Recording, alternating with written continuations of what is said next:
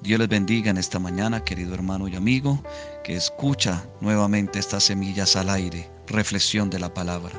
Hoy en Romanos 12.2 Dios nos habla de, de, la siguiente forma. No os conforméis a este siglo, sino transformaos por medio de la renovación de vuestro entendimiento, para que comprobéis cuál sea la buena voluntad de Dios, agradable y perfecta. Esto significa que no debemos ser asimilados por el sistema del mundo. Ese sistema del mundo que es un sistema pecaminoso, que ese sistema pecaminoso no nos lleva sino solamente a ir en contra de Dios, dándonos a entender que hemos sido separados y apartados por Dios cuando dice esta palabra, no os conforméis.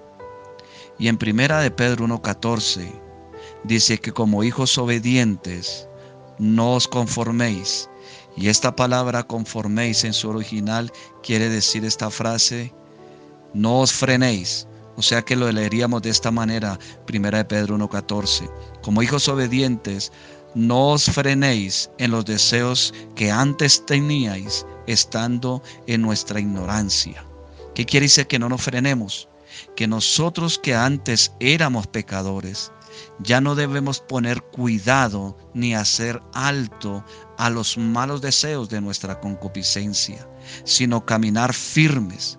Porque a veces esa vieja concupiscencia o ese viejo hombre o ese antiguo yo que llamamos nosotros nos hace frenar y a ver las circunstancias que estamos viviendo para que empecemos a asimilar nuevamente nuestra vieja vida y eso es lo que Pedro y Pablo aquí en estas epístolas y en estas cartas nos hablan que no nos frenemos ni que nos conformemos, que no asimilemos nuevamente la antigua vida, sino que seamos transformados, que seamos renovados por medio de su palabra. En 2 Corintios capítulo 3, verso 18 dice, Por tanto nosotros todos mirando a cara descubierta, como en un espejo, la gloria del Señor, somos transformados de gloria en gloria en la misma imagen como por el Espíritu de Dios. ¿En cuál misma imagen? En la imagen de su Hijo Jesucristo que miramos a cara descubierta. Cuando miraba este versículo o lo leía en esta mañana, miraba algo importante. Recordaba cuando el pueblo de Israel lo mordían las serpientes ardientes. Y Moisés oró a Dios y Dios le dijo a Moisés, levanta una serpiente de bronce. Lo único que tenía que hacer el pueblo de Israel era mirar, porque Dios dijo, y todo el que mirare la serpiente que haya sido mordido por esa, por esa serpiente de fuego, será sano. Y Pablo aquí dice, por tanto nosotros todos, mirando a cara descubierta, como en un espejo, la gloria del Señor. Cuando nosotros hemos puesto nuestra mirada en Cristo, sucede ese milagro de vida en nosotros, en nuestro espíritu, amado hermano.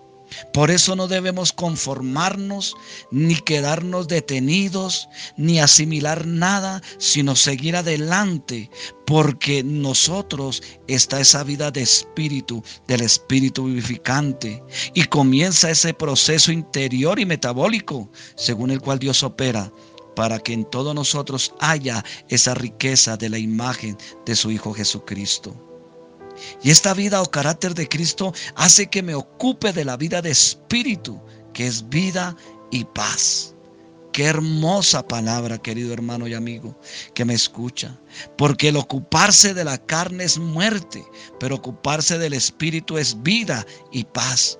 Cuando Pablo habla aquí de ocuparse de la carne, habla de la mente de esa mente que es la que guía nuestra vida, de ese entendimiento, porque por eso dice aquí, para que nosotros, dice, por medio de la renovación de vuestro entendimiento, la renovación de nuestro entendimiento es por medio de la palabra de nuestro Señor Jesucristo. Es por la escritura para poder presentarnos en ese sacrificio vivo y agradable delante de Dios que es nuestro culto racional. Todo esto lo lograr solamente en Cristo Jesús cuando miramos su vida, cuando no nos conformamos y somos transformados y somos llevados a ese entendimiento precioso y perfecto de la mente de Dios, porque en Jeremías 9, 23 y 24 habla que el hombre no debe alabarse en su riqueza, ni en sus fuerzas, ni en su intelecto, sino que debe alabarse, lo estoy parafraseando, es en conocer y entender que Jehová es Dios de los ejércitos.